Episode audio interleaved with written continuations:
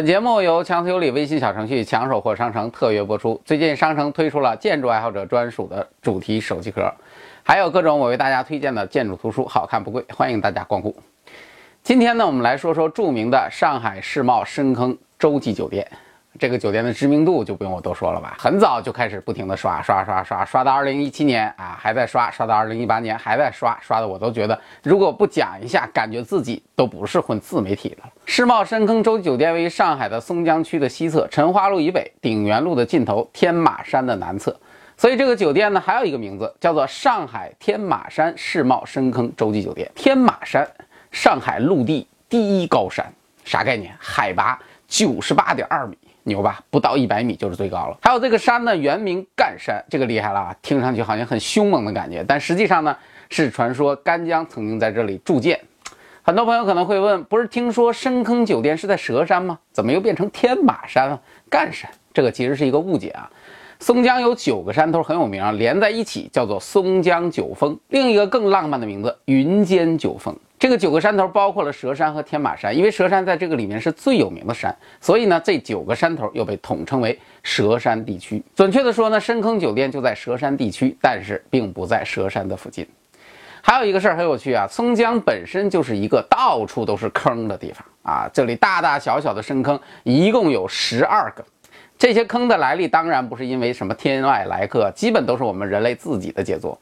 目前这些坑有些已经做了改造，比如说咱们之前讲过的陈山矿坑花园，就在深坑酒店的东侧不远，设计的相当好，连续拿奖，去年又拿了一个国际大奖。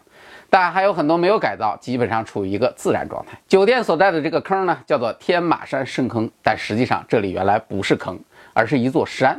啊，话说山怎么就变成坑了呢？最早这个锅扣在了日本人身上，说是二战的时候，日本鬼子为了掠夺资源，就把原来好好的一个山愣给挖成了一个大坑。面对大坑，我政府面对困难，最终完成了世界奇迹，建成深坑酒店。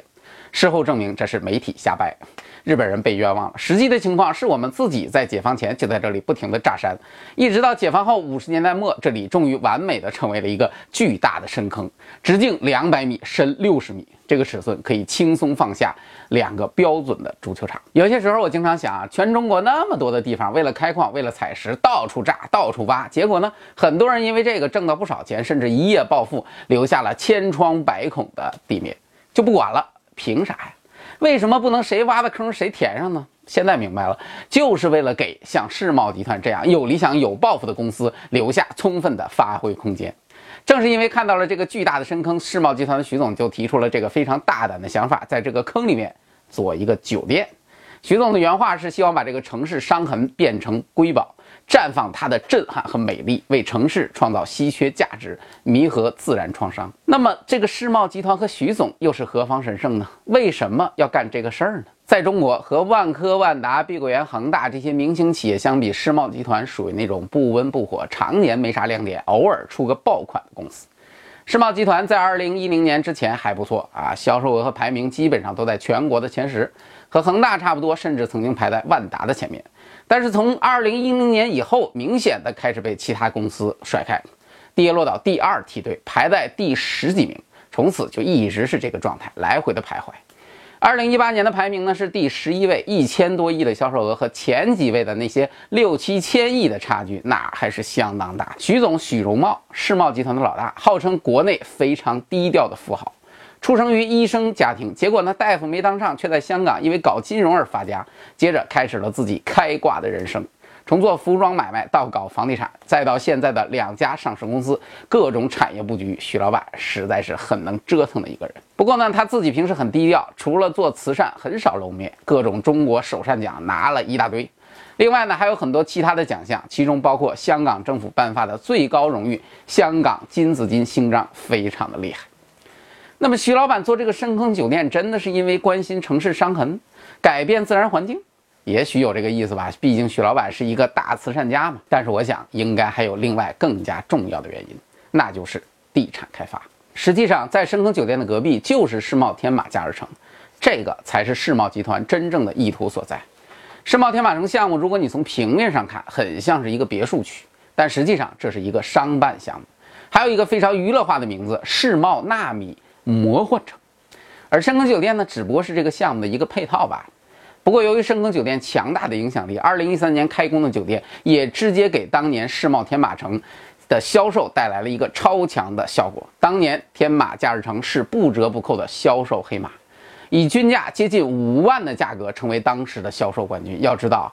这个可是一个商办项目，一个产权只有四十年的项目，一个甚至在松江其实都属于郊区的项目。从目前我们能看到的相关资料当中，我们可以发现，从深坑酒店到天马驾驶城的营销，这个本身就是一个地产销售的连续策划，通过一个世界建筑奇迹，持续为地产开发增加砝码。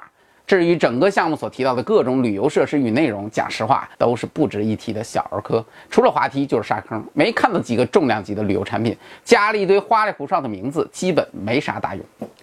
这个地产营销做的堪称完美。当然，深坑酒店的建设也是一个几近完美的操作，这个酒店的光环简直看上去闪瞎你的双眼。负八十八米海拔创世界之最，世界第一个建造在废石坑内的自然生态酒店。美国国家地理称其为世界建筑奇迹。美国国家地理频道栏目《伟大工程巡礼》全程拍摄纪录片。美国 Discovery 探索频道奇迹工程对酒店进行连续跟踪拍摄报道。中央电视台大型纪录片《城市里的中国》对酒店进行了拍摄报道。还有没完工就开始拿奖。二零一一年在香港获得亚洲中国未来最佳建筑金奖，二零一三年在伦敦获评最佳国际酒店建筑，二零一四年获得中国奢侈酒店与度假村设计高峰论坛最佳酒店设计奖。上海佘山世贸洲际酒店与迪拜帆船酒店同时入选世界十大建筑奇迹当中的两大酒店类奇迹。酒店方案设计由英国阿特金斯负责，主创设计是马丁约克曼带领的设计团队，号称迪拜帆船酒店的原班人马。整个酒店投资超过二十亿，经历了七年论证、八年建造，战胜了前所未有的施工挑战，最终完美呈现。怎么样？以上的这些评价头衔是不是令人无比的激动？我们中国又出现了一个震惊世界的伟大工程，真的如此吗？深坑酒店的设计到底如何？深坑酒店的这个坑到底有多大？等下期看强哥为你脑洞大开，重新拆解这个传说中的深坑酒店，还你一个真实的深坑。